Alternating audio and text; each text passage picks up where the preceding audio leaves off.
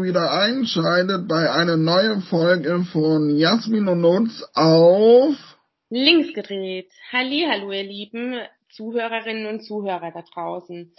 Heute äh, geht unsere Podcast-Folge über das bedingungslose Grundeinkommen und zu Gast ist bei uns Werner Retz. Hallo Werner. Hallo. Ähm, ich würde dich bitten, dich vielleicht mal selber vorzustellen, ähm, dass unsere Zuhörenden einfach auch einen Überblick haben, wer du bist.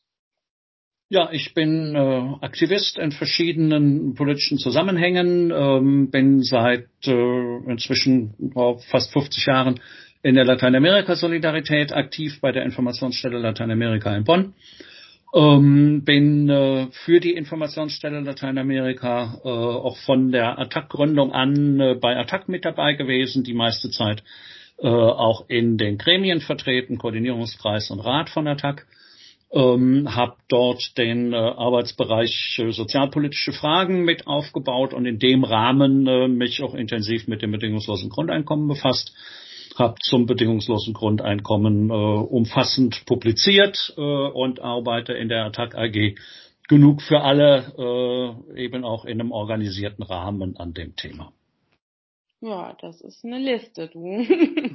und, und Attack ist natürlich immer schön, da bin ich ja auch Mitglied, ähm, passiv aber nur. Ähm, ja, ja, dann stelle ich dir gleich mal die erste Frage zum bedingungslosen Grundeinkommen.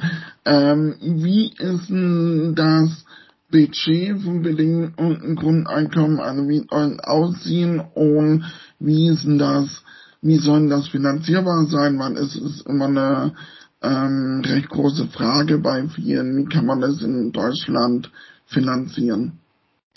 Ja, ähm, ich äh, mag die Finanzierungsdebatte eigentlich äh, gar nicht gerne, weil sie äh, in eine äh, völlig falsche Richtung führt. Äh, ich weiß, dass man sie immer führen muss. Die Fragen werden immer und überall gestellt. Wenn ich Vorträge halte und nicht über Finanzierung rede, ist das die erste Frage, die das Publikum stellt.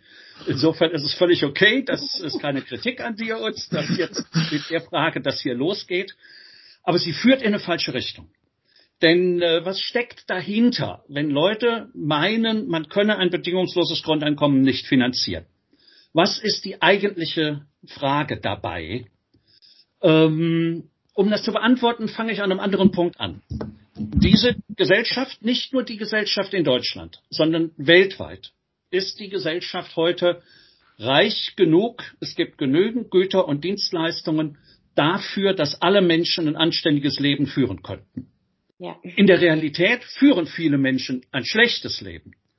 Das hat was mit Verteilungsfragen zu tun, aber nicht mit objektivem Mangel.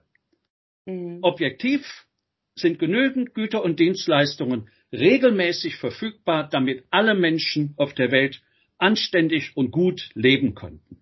Mhm. Wenn es möglich ist, genügend Güter und Dienstleistungen herzustellen, damit alle Menschen gut leben können, dann ist das auch finanzierbar was produziert werden kann und was produziert ist, ist ja auch finanziert, sonst wäre es nicht da. Ähm, die Vorstellung, ein bedingungsloses Grundeinkommen sei nicht finanzierbar, sagt im Kern nichts anderes wie die Güter und Dienstleistungen in der Welt reichen nicht dafür aus, dass alle gut leben können und das ist offensichtlich falsch. Die eigentliche Debatte ist nicht, ob ein Grundeinkommen finanzierbar ist. Die eigentliche Debatte ist, wo nehme ich die Finanzmittel her? Wem nehme ich sie ab, damit andere sie bekommen? Welche Umverteilung muss ich vornehmen, damit ein Grundeinkommen finanzierbar wird? Will ich das politisch? Und traue ich mich oder traue ich mir zu, das auch durchsetzen zu können? Das sind sinnvolle Fragen. Darüber können wir streiten. Und darüber kann man sehr sinnvoll streiten. Ähm, weil die Umverteilung, die ein bedingungsloses Grundeinkommen, gerade wenn man als menschenrechtliches Projekt und damit als globales Projekt versteht und nicht nur als ein Projekt zur Armutsbekämpfung in Deutschland, mhm. da werden wir sicher gleich nochmal drauf kommen. Mhm. Also wenn man das als menschenrechtliches Projekt, als Anspruch eines jeden Menschen versteht, würde man weltweit eine riesengroße Umverteilung vornehmen müssen. Und ob man die durchsetzen kann, und wie man die durchsetzen kann und mit welchen Bündnispartnern und in welchen Zeithorizonten man so etwas durchsetzen kann. Darüber kann man in der Tat höchst unterschiedlicher Meinung sein, aber ganz grundsätzlich reicht der Reichtum dieser Gesellschaft aus, damit alle Menschen gut leben können und damit ist ein Grundeinkommen noch finanzierbar. Mhm. Also im Endeffekt geht es ja auch tatsächlich darum, wie wollen wir zukünftig leben, ja, in, mit welcher Lebensqualität tatsächlich auch. Ähm, es gibt da ja auch tatsächlich schon Forschung drüber, Studien drüber, was das bedingungslose Grundeinkommen tatsächlich für eine Veränderung ähm, für Menschen mit sich bringen würde, auch im Alltag. Könntest du uns kurz einen Einblick geben, was das denn bedeuten würde? Jetzt auch erstmal vielleicht ähm, für unsere Zuhörenden auf Deutschland bezogen. Was würde denn ein bedingungsloses Grundeinkommen für unsere gesellschaftliche Entwicklung mit sich bringen? Ja, äh, es ist natürlich immer schwierig, Prognosen zu machen, ähm, wenn äh, es keine umfassenden Erfahrungen gibt. Äh, und es gibt bisher keine umfassende Erfahrung mit bedingungslosem Grundeinkommen. Es gibt einzelne Experimente. Ähm, es gibt ähm, sehr unterschiedlich organisierte Experimente, äh, die äh, einzelne Aspekte durchaus beleuchten können, aber es gibt bisher keine Erfahrung einer Gesellschaft, die ein umfassendes Grundeinkommen eingeführt hat. Deshalb ähm, muss man bei einer Reihe von Fragen sicherlich akzeptieren, äh, dass ähm, die Einführung eines bedingungslosen Grundeinkommens auch ein Lernprozess sein würde. Mhm. Ein Prozess sein würde, den man langsam und schrittweise gehen muss und bei dem man bereit sein muss, ähm, nach Beobachtung dessen, was passiert, unter Umständen auch Korrekturen vorzunehmen. Mhm. Ein paar Dinge kann man aber, glaube ich, absehen. Ähm, zumindest so von der Tendenz. Äh, wenn alle Menschen ökonomisch so abgesichert sind, dass sie keine Angst vor Armut haben müssen, mhm.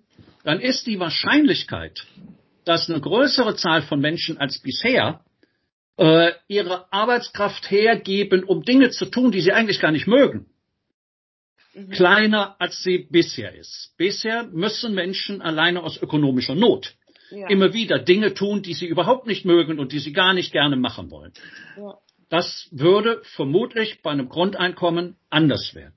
Mhm. Bisher begeben sich Menschen nicht nur äh, beruflich mit ihrer Arbeit, sondern auch persönlich äh, in Lebenssituationen, die sie eigentlich gar nicht leben wollen erhalten Ehen aufrecht, äh, die eigentlich gar nicht mehr existieren, äh, lassen sich auf Partnerschaften ein, äh, die ihnen nicht gut tun ähm, oder viele, viele andere ähm, nicht erwünschte Lebensbedingungen. Ein bedingungsloses Grundeinkommen würde diesen Menschen die Chance geben, Nein zu sagen zu diesen Zumutungen, denen sie sich nicht freiwillig stellen wollen. Die Chance. Es gibt keine Garantie dafür, dass sie diese Chance ergreifen. Das mhm. ist eine völlig andere Frage, was die wirklich daraus machen. Aber ein bedingungsloses Grundeinkommen würde in der Tendenz die Möglichkeit der Selbstbestimmung stärken und ein bedingungsloses Grundeinkommen würde in der Tendenz die Menschen dazu befähigen, die Dinge zu tun, die sie besonders gut können und besonders gerne mögen. Ähm, man spekuliert ja auch tatsächlich darüber, dass äh, ein bedingungsloses Grundeinkommen auch tatsächlich Auswirkungen hätte auf die Care- und Sorgekultur.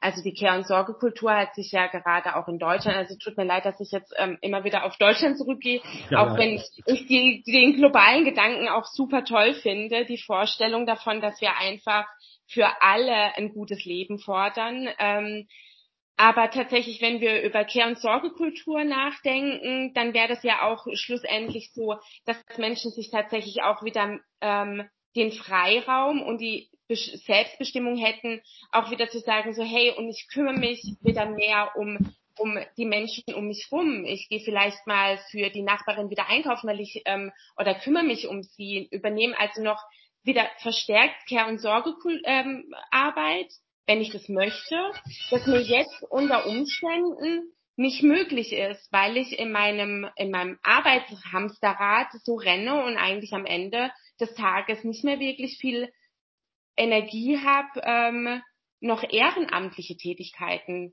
zu vollbringen.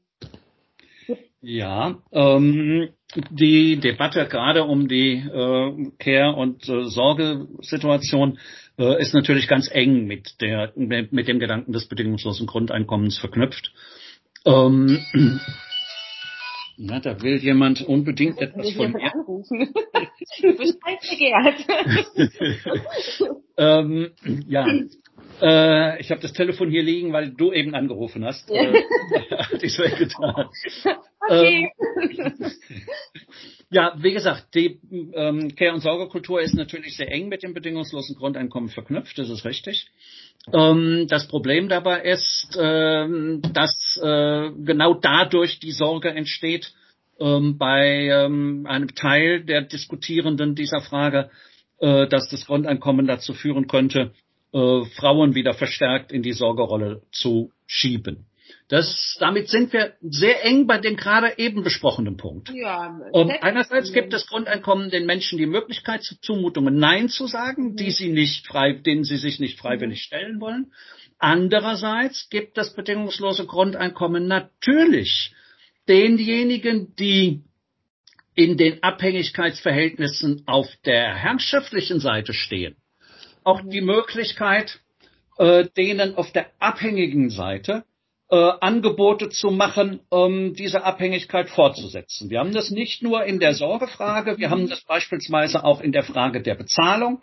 Mhm. Ähm, das ist ja eines der Gegenargumente auch, dass ein bedingungsloses Grundeinkommen zu äh, einer Situation von Kombilohn führen könnte. Äh, mhm. Klar, der Beschäftigte kann sagen, äh, ich habe Geld genug, ich bin mhm. auf einen Arbeitsplatz hier nicht angewiesen, ich lasse mhm. mich auf diese Bedingungen nicht mehr ein. Und der Chef kann sagen, du hör mal, ähm, bisher musste ich dir 1500 Euro geben, jetzt kriegst du 1000 Euro Grundeinkommen, ich gebe dir nur noch 1000, hast du immer noch 500 mehr als vorher und die anderen 500 zahlt der Staat. Mhm. Äh, und was der Beschäftigte tut oder die Beschäftigte, äh, entscheidet sich später und man weiß nicht, wie es ausgeht. Das ist mhm. bei der Sorgefrage ähnlich. Mhm. Aber das bedingungslose Grundeinkommen gibt selbstverständlich all denen, die individuell Sorge nicht mehr übernehmen wollen, die Möglichkeit, damit auch anders umzugehen als bisher. Ich hatte das eben schon ausgeführt. Mhm. Ähm, man kann zu Zumutungen Nein sagen, denen man sich nicht freiwillig stellt. Ja. Es äh, liegt damit im Prinzip eine Lösung oder eine, äh, ein Weg äh, offen vor uns, der ähm, bisher sehr wenig gegangen und sehr wenig diskutiert wird. Mhm. Nämlich für diese Sorgesituation kollektive Lösungen zu suchen. Ja. Ich kenne ähm, oder kannte, sie ist leider vor kurzer Zeit verstorben, ähm, eine gute Bekannte, die ähm, an einem Projekt beteiligt war, äh, intersub, äh, interdisziplinärer Forschung äh, über das Leben von Menschen mit Alzheimer. Mhm. Und äh, in diesem interdisziplinären Projekt ähm, sind die war ein wesentlicher Gedanke, ähm, dass äh, man in der nächsten, im nächsten halben Jahrhundert damit rechnen muss, äh, dass einer von drei bis vier alten Menschen dement wird. Mhm. Eine Lösung, die die in diesem Projekt diskutiert haben, wäre als ein Beispiel, es gibt viele andere, mhm. gewesen, ähm, dass sich eine Gruppe von 50 bis 100 Menschen mittleren Alters zusammentut und sich gegenseitig verspricht, im Alter werden wir uns gegenseitig umeinander kümmern. Wir wissen, dass von uns 100 Menschen 25 bis 30 dement werden. Wir mhm. wissen nicht, wer von uns das ist. Mhm. Ja, aber die mhm. anderen 70 bis 75, die nicht dement werden, mhm. übernehmen die Verantwortung für die 25 bis 30 Dementen. Alle mhm. anderen Bedingungen, wir, wir äh, machen keine Kommune, wir machen keine Wohngemeinschaft auf, mhm. alle anderen Bedingungen bleiben, wie sie sind, aber wir sagen mhm. uns dieses zu. Ähm, eine solche kooperative, genossenschaftsähnliche Lösung kann man sich für ganz, ganz viele andere Bereiche vorstellen. Ja. Und ein Grundeinkommen gibt den Menschen die Möglichkeit, so etwas zeitlich und finanziell abzusichern. Aber da entstehen Perspektiven von Lösungsmöglichkeiten für gesellschaftliche Probleme, über die in unserer Gesellschaft heute, wo du darauf angewiesen bist, deine Arbeitskraft zu verkaufen, wenn du ein Einkommen haben willst, gar mhm. nicht diskutiert werden kann. Ja, ja, ja. Aber ein Grundeinkommen habe ich ja das Gefühl, ein ähm, so eins, kann auch Verlierer ähm, in unserer Gesellschaft, gerade in unserem kapitalistischen System, was wir haben, hat ein bedingten Grundeinkommen auch, denke ich, verliere gerade Menschen mit Behinderung, wo jetzt äh, die Pflegestufe haben, wo jetzt das äh, per persönliche Budget wie Arbeitsassistenz haben, die Gelder kriegen die ja mit einem bedingten Grundeinkommen nicht. Da wird ein so soziales Grundeinkommen, denke ich, besser. Und wenn wir es nicht mal schaffen in Deutschland, da muss ich, sorry, da muss ich äh, nochmal auf die Finanzierungsfrage zurückkommen, wenn wir nicht mal äh, schaffen in Deutschland, also wir Amazon besteuern, ähm, würde ich schon gern wissen, äh, von wem bekommen wir Geld in der Bevölkerung, also wer, wer, wer bezahlt denn, also Gibt es dafür dann eine Extrasteuer? Gibt es dafür eine Steuer, wo jeder zahlen muss? Oder eine Steuer für einen oberen Teil der, der Gesellschaft? Oder das wäre dann ein sozialer Ausgleich. Und die andere Frage stelle ich nachher noch, aber das sind erstmal die Fragen, wo mich, wo mich auf jeden Fall interessieren würden und ich denke unsere Zuhörer auch. Klar, alle ähm, Modelle eines emanzipatorischen Grundeinkommens äh, sehen vor, dass äh, besondere Bedarfe auch äh, in der Grundeinkommensgesellschaft weiterhin als besondere Bedarfe anerkannt und finanziert werden.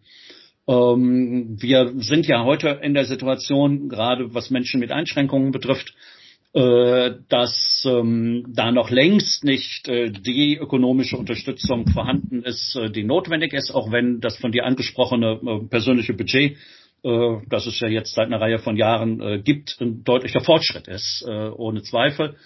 Ähm, so etwas muss in einer Grundeinkommensgesellschaft bestehen bleiben. Und wie ist es dann finanzierbar?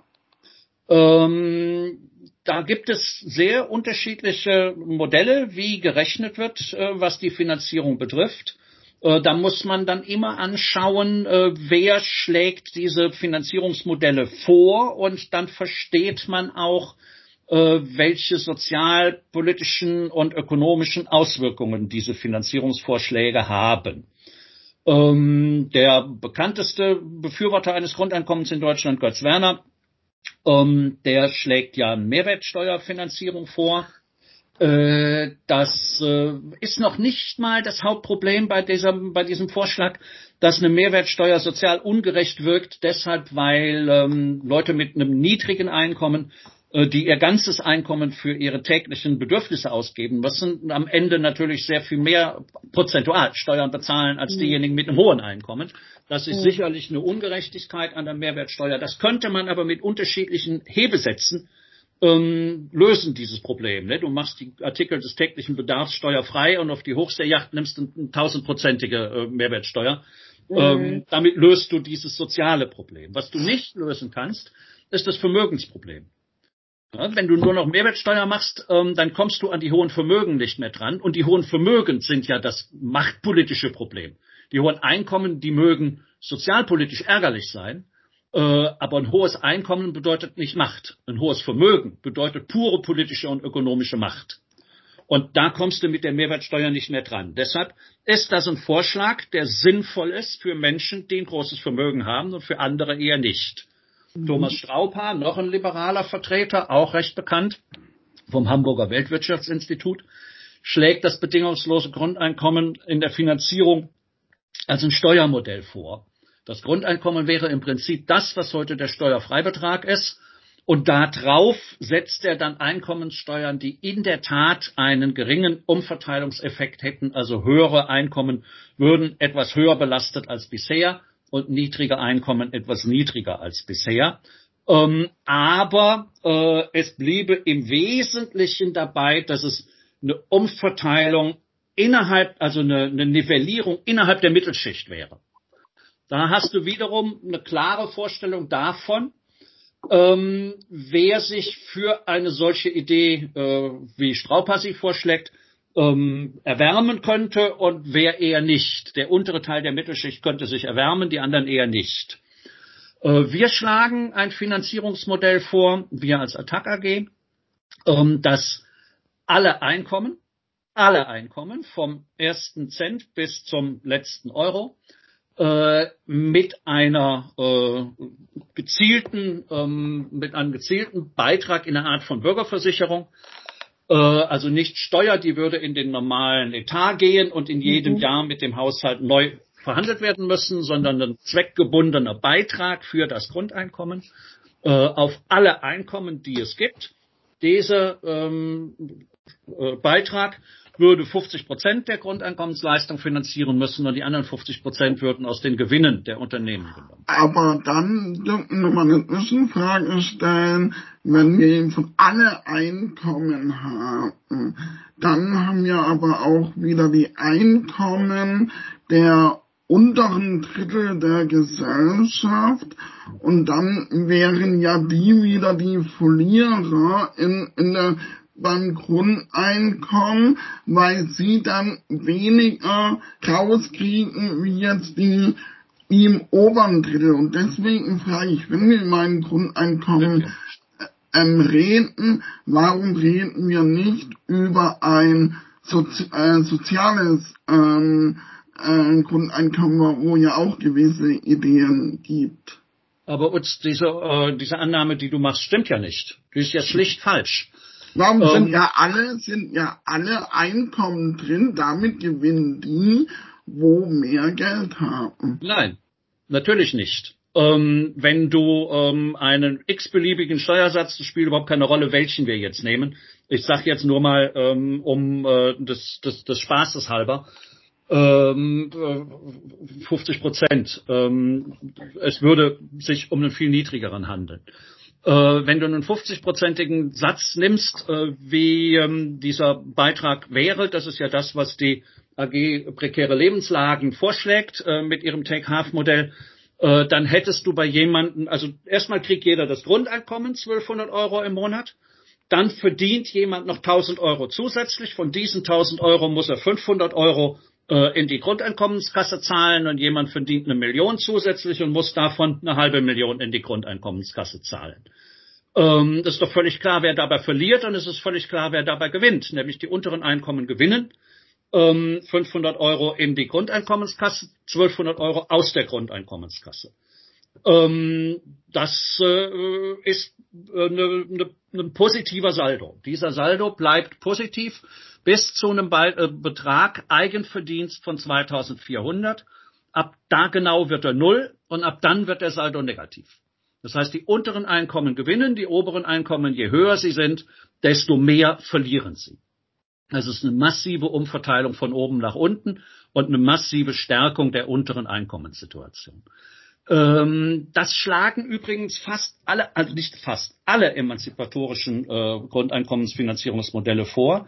Meistens nicht in der Form einer Bürgerversicherung, wie wir das vorschlagen, vorschlagen sondern als Mischfinanzierung, wobei uns klar ist, dass man das äh, in dem ersten Schritt auch nicht so äh, schon etablieren kann, wie wir uns das wünschen, sondern dass ein erster Schritt sicherlich über eine Mischfinanzierung gehen müsste, wo dann also weitere äh, Elemente dazukommen, äh, von Verbrauchssteuern äh, auf schädliche Produkte ähm, bis äh, zu ähm, äh, äh, tatsächlich auch ein Element, ein, ein Teil der vorhandenen Mehrwertsteuer, äh, der da hineingegeben werden könnte. Äh, da sind die Modelle sehr unterschiedlich. Es stehen auf der Webseite des Netzwerks Grundeinkommen einige dieser Rechenmodelle drauf. Attac Österreich hat äh, ein solches Rechenmodell und wir haben ähm, auch äh, in der Ausstellung Grundeinkommen, ein, Einführung in das bedingungslose Grundeinkommen ähm, auch bei uns auf der Webseite dargestellt, ähm, diese Finanzierungsmodelle auch vorgestellt. Äh, es gibt einige Buchveröffentlichungen darüber vom Schweizer Grundeinkommensnetzwerk. Äh, also das kann man alles bis ins Detail nachlesen. Die emanzipatorischen Grundeinkommensmodelle sind alle Modelle der, Umf äh, der sozialen ähm, Umfinanzierung von oben nach unten. Mhm. Jetzt mal noch so eine Verständnisfrage, weil du ähm, immer von der emanzipatorischen ähm, ähm, ähm, jetzt fehlt mir das, fällt, fällt mir ich habe immer einen Hänger. Irgendwann habe ich immer einen Hänger. Also, was gibt's denn noch für, für andere Varianten? Also, ja, äh, im, Prinzip, hast. im, Prinzip, hast. du recht ähm, mit, der, mit der unausgesprochenen Frage, äh, was unterscheidet ein emanzipatorisches Grundeinkommen von einem äh, bedingungslosen Grundeinkommen. Mhm. Eigentlich tatsächlich, wenn man die äh, allgemein weitgehend akzeptierte Definition eines bedingungslosen Grundeinkommens ernst nimmt, eigentlich nichts. Ähm, die ähm, weitgehend akzeptierte Definition sagt ja, ein bedingungsloses Grundeinkommen erfüllt vier Kriterien. Erstens, es wird an alle individuell ausgezahlt. Zweitens, es wird ohne Nachweis ausgezahlt, dass du es brauchst. Dieser Nachweis wird hinterher durch die Steuer äh, gemacht und nicht vorher musst du es mhm. beweisen. Drittens, ähm, es wird ohne weitere, ohne Gegenleistungen ausgezahlt. Ähm, du musst nicht dem Arbeitsmarkt zur Verfügung stehen oder andere Bedingungen erfüllen. Äh, und viertens, es muss in der Höhe erfolgen, die ausreichend ist, um äh, anständig leben zu können und nicht nur äh, um äh, gerade nicht zu verhungern. Und dieses vierte Kriterium ist eigentlich das, das die emanzipatorische Seite sicherstellt, äh, nämlich nur dann, wenn das Grundeinkommen hoch genug ist, äh, kannst du, wie ich am Anfang sagte, dich den Zumutungen entziehen, denen du dich nicht freiwillig stellen willst. Wenn es zu niedrig bleibt, bleibst du in Abhängigkeit. Ja, ja. Ähm, wenn man diese vier Kriterien akzeptiert, äh, dann ist die emanzipatorische Qualität eines solchen Grundeinkommens gegeben.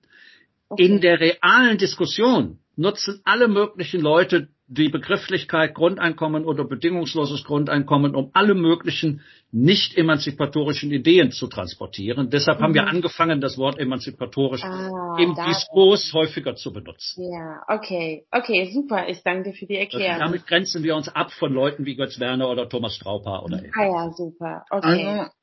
Also, also sind schon noch Fragen offen, ob man die jetzt noch stellen kann, weil wir noch schon recht fortgeschritten sind mit der Zeit. Aber eine Frage, die mich trotzdem noch interessieren. Ähm, mit dem Sozialstaat gibt ja auch Wohnungsgeld und, und solche. Wie ist es beim Grundeinkommen nach eurer Seite von der TAG aus? Ähm, was passiert mit den Leuten, wo Wohnungsgeld kriegen, kriegen die das Geld immer noch beim Grundeinkommen? Und nochmal die Frage, ist es in euren äh, Fonds, in dem wo jeder reinzahlt, auch mit den ähm, Assistenten da auch mit dabei, wenn es mit drin ist und wie das genau aussehen würde mit dem Wohnungsgeld? Ja, ähm, du musst äh, das Wohngeld äh, im Prinzip erhalten. Im Prinzip ist das Wohngeld ja äh, ein Sonderbedarf dort, wo die Mieten hoch sind. Es ist ein Skandal, dass das so sein muss. Äh, das liegt daran, dass es eine völlig falsche Wohnungspolitik gibt. Ähm, und gäbe es eine anständige Wohnungspolitik, wäre das nicht nötig, sondern dann wären Wohnungen überall bezahlbar für die Menschen, die da drin wohnen wollen. Ähm, das ist aber nicht so. Und solange das nicht so ist, gibt es zwei grundsätzlich zwei grundsätzliche Wege, wie man mit einem Grundeinkommen damit umgehen könnte. Das eine wäre, das Grundeinkommen so hoch zu machen, dass es mehr als die durchschnittlichen Wohnungskosten in Deutschland abdeckt. Mhm. Äh, damit wäre man in München oder äh, auch hier bei uns in Bonn äh, als reiner Grundeinkommensbezieher auf dem Wohnungsmarkt nach wie vor benachteiligt, aber schon mhm. besser gestellt als heute. Mhm. Äh, während man äh, in Hagen äh, oder äh, in Duisburg äh, oder in äh, erst recht auf dem platten Land damit deutlich bevorteilt wäre. rechtlich würde das Bundesverfassungsgericht eine solche Regelung wahrscheinlich akzeptieren. Politisch finde ich sie problematisch. Deshalb käme man unserer Ansicht nach nicht dran vorbei, das Wohngeld so wie bisher als äh, Sonderbedarf zu akzeptieren äh, und wie bei Menschen mit Einschränkungen dort, wo die Wohnungen ebenso teuer sind, dann entsprechend Wohngeld als Zuschuss zum Grundeinkommen auch noch vorzusehen. Mhm. Mhm. Ja. Nö, also ob ich jetzt noch eine Frage habe? Nö, ja. ich ähm, so. okay. Haben wir jetzt eine halbe Stunde gesprochen? ja, die, die, andere, die andere Sache ist die, dass ich halt auch ähm, also äh, mal für unsere Zuhörerinnen und Zuhörer, also wir haben der Utz und ich, wir haben immer wieder die heißesten Debatten einfach über das bedingungslose Grundeinkommen. Also wir streiten uns da tatsächlich auch sehr sehr häufig drüber ähm, in der Vergangenheit. Vielleicht hat es der, die heutige Aufnahme, äh, kann es vielleicht ein bisschen aufweichen. Man macht uns ja auch immer mal wieder den Vorwurf, dass wir tatsächlich zu harmonisch sind in unseren äh, Folgen. Aber das ist tatsächlich auch ein Thema, wo wir ähm, uns richtig fetzen. Und ich sage da halt auch immer, ein bedingungsloses Grundeinkommen bedeutet nicht, dass andere ähm, wie zum Beispiel andere äh, Leistungen wie das Wohngeld oder ähm, dass Menschen mit Behinderung Förderungen bekommen, dass das automatisch gestrichen wird. Das muss mitgedacht werden. Ein bedingungsloses Grundeinkommen darf nicht dazu führen, dass wieder Menschen benachteiligt werden, die einfach, ähm, also die immer in Gefahr sind, benachteiligt zu werden. Also und das ist, das ist bei uns immer ein Streitthema, immer. Selbst äh, Thomas Strauper hat äh, in einem seiner letzten, einer seiner letzten Veröffentlichungen auf diesen Punkt hingewiesen. Äh, vorher ist das in den liberalen Debatten fast nicht vorgekommen. Aber selbst Strauper hat in einer seiner letzten Veröffentlichungen darauf hingewiesen, dass man diese Sonderbedarfssituation sehr genau anschauen muss und dass man das nicht alles in einem Grundeinkommen pauschalieren ja. kann, sondern ja. dass man äh, da noch genauer nach ja. Deswegen eher vielleicht ein soziales, Grund, so, soziale, soziales Grundeinkommen, wie man es ausspricht. Ähm, ich habe gerade auch einen Hänger.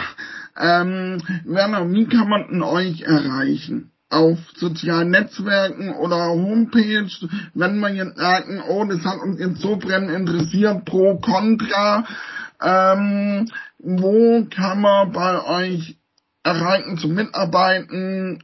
Erzähl doch einfach mal. Ja, also wir haben als AG eine Webseite äh, www.grundeinkommen-attack.de äh, da äh, findet man äh, alle anderen Kontaktmöglichkeiten, die es zu uns so gibt. Und ich selbst habe eine Homepage www.werner-rätz.de. Dort findet man eine ganze Menge Texte, ähm, gerade zum bedingungslosen Grundeinkommen. Äh, und äh, bei uns auf der AG-Webseite gibt's dann noch, noch mal einen Link zu einem extra YouTube-Kanal, wo wir ähm, eine Reihe, äh, wir machen selber so eine Reihe nicht mit Podcasts, sondern mit äh, Videokonferenzen, äh, immer mittwochs um 18 Uhr. Ähm, die findet man dort äh, auf unserem YouTube-Kanal. Und wie gesagt, auf den beiden Webseiten wird man überall hin weitergeleitet, wo es wichtig ist hat auch noch oder hättest du uns auch noch einen Literaturtipp, wo du sagst, so ähm, das lest euch mal durch, das ist wirklich zu empfehlen. Also gerade ja, auch ja selbstverständlich unsere äh, letzte Veröffentlichung, an der ich mitgewirkt habe, also größere Buchveröffentlichung, ähm, Digitalisierung Fragezeichen Grundeinkommen Ausrufungszeichen. Mhm. Ähm, das äh, ist ein Sammelband ähm, verschiedener Autorinnen und Autoren ähm, zu unterschiedlichen Themen um den Komplex äh, Digitalisierung und Grundeinkommen herum, auch ein paar grundsätzliche Texte noch da drin. Äh, geht zurück auf eine Arbeitstagung, äh, die wir vor einer Weile in Frankfurt gemacht haben, äh, ist beim Mandelbaum erschienen ähm, und äh, auch der Verweis darauf findet sich bei mir auf der Webseite. Super. Super. Ähm, wir müssen nun an hier, denke ich, leider mal verabschieden, weil wir jetzt schon fast eine Viertelstunde überzogen haben. Das ist Rekord. Und ab, ja, zehn, zehn Minuten. ähm, Werner, wir können uns ja nachher gleich noch weiter diskutieren, weil ich denke, es sind noch sicherlich interessante Fragen offen. Ähm, und falls ihr Interesse habt, Anregungen und so, könnt ihr auf jeden Fall äh, bei uns oder bei Werner doch gerne melden. Wir würden auch die Zeiten verlinken und so. Oder Jasmin, willst du noch was zum Schluss sagen? Ja, ich fand es unglaublich interessant auch. Ähm, also ich finde, es ist tatsächlich auch mal wieder ein Thema, wo es sich absolut lohnt, sich damit zu beschäftigen, worum das es geht, weil ich denke, je mehr Menschen wissen, worum das es geht, desto mehr ist vielleicht auch dann tatsächlich der Wille da, dass es in diese Richtung geht, dass sich da auch was tut, dass vielleicht aus den vielen, vielen ähm, Theorien, Konzepten auch tatsächlich irgendwann mal Realität wird. Ähm, ja, genau. Werner? Ja, ähm, mein Schlusswort wäre, ähm, es gibt auf europäischer Ebene, auf EU-Ebene eine europäische Bürgerinitiative bedingungsloses Grundeinkommen.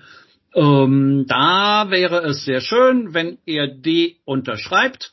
Da geht ihr auf die Webseite EBI, EBI, die Europäische Bürgerinitiative, also EBI-Grundeinkommen.de und äh, alles weitere wird euch dort erklärt. Ansonsten ähm, danke für die Möglichkeit, das bei euch hier zu machen und ähm, ja, viel Erfolg weiterhin für äh, dieses Podcast-Projekt. Vielen, vielen, vielen Dank, Dank auch fürs Kommen und für deine Beiträge und wir möchten uns ähm, verabschieden und sagen Tschüss. Bis zur nächsten Folge von Jasmin und uns auch auf links gedreht.